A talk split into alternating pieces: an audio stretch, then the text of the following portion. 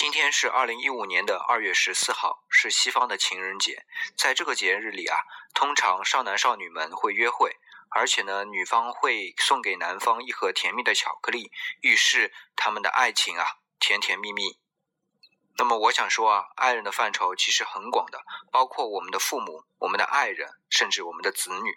那么在我们理想主义呢，那爱人的范畴啊就更广了，包括我们所有的听众。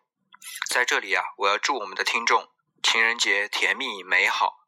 那么，在众多的听众当中呢，有一位特殊的听众，他陪伴了我十年的时光。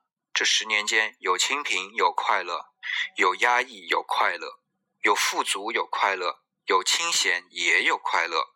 所以，我们过去的十年是快乐的十年。相信我们未来在一起的时光也会快乐，而且会更加快乐。这位听众就是我生命中的另一半。